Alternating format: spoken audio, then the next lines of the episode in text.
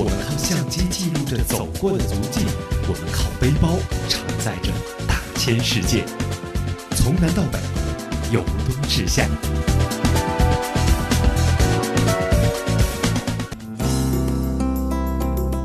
在今天的旅游新播客节目当中，我们要跟随一位叫佳的朋友，去感受一下在西街为一个陌生人心跳的感觉。阳朔不大，但是呢，却有一条三百米长的石板步行街闻名世界。在这条街上，上至七十岁的老人，下至七八岁的小孩，多少都能说几句英语。这就是西街。你会为这么一条小街竟然可以聚集这么多皮肤、国籍各色的人而叹为观止。西街总是醉的，总是出乎意料的。故事和情节弥漫在这里的每一处角落，它的气味依然是百分之百的人性本色。在西街的四天，每一天都和引起我遐想的这个人有关。第一天和朵一起在西街闲逛，感受这里的慵懒。清晨的西街人烟稀少，店铺大多没有开门，只有石板街展现给你一种古朴。到了晚上的时候，慕名走进街口的没有饭店吃东西。傍晚时分，下了一场大雨，传来电影《刘三姐》的声音。坐落在二楼的露台，红红的灯笼，清风阵阵，空气清新，感觉真的很好。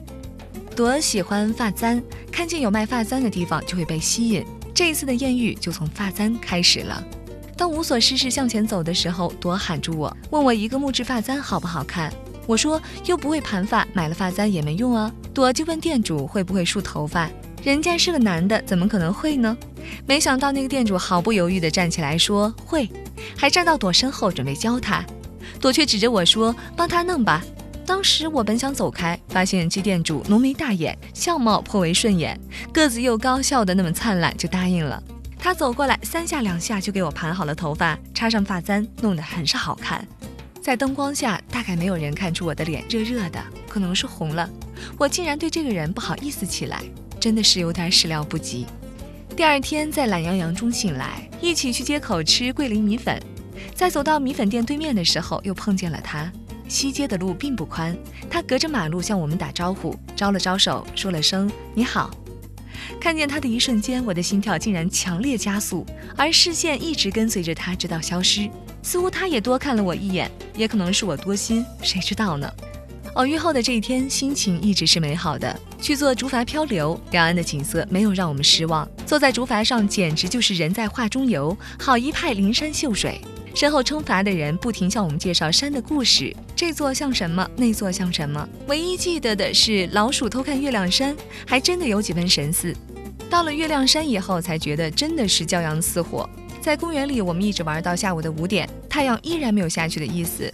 导游叫来了中巴，把我们拉回了西街。回到房间，好好休整了一下。到了晚上九点才下楼。西街的夜晚又是那么的热闹和温暖，来自五湖四海的人擦肩而过，个个面带笑容。经过那个人的发簪店铺，故意走到对面偷看他，发现他正一个人茫然地坐在那里抽烟，有点落寞的样子，映入眼帘，久久不能散去。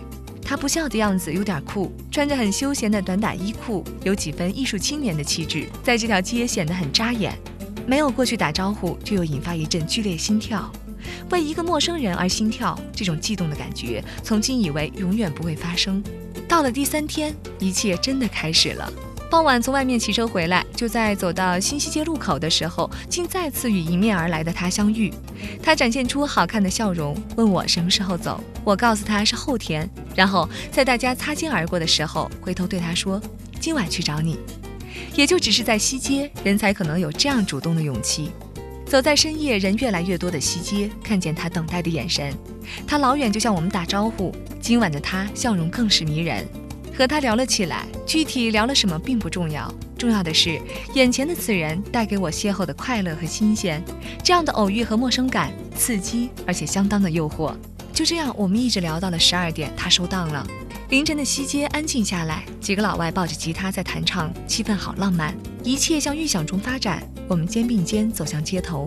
在西街边缘的另一个小码头凌晨的漓江那一江匆匆远去的春水美得无与伦比。就在这么迷人而朦胧的景色里我们紧紧相拥。那一刻真的如同梦境。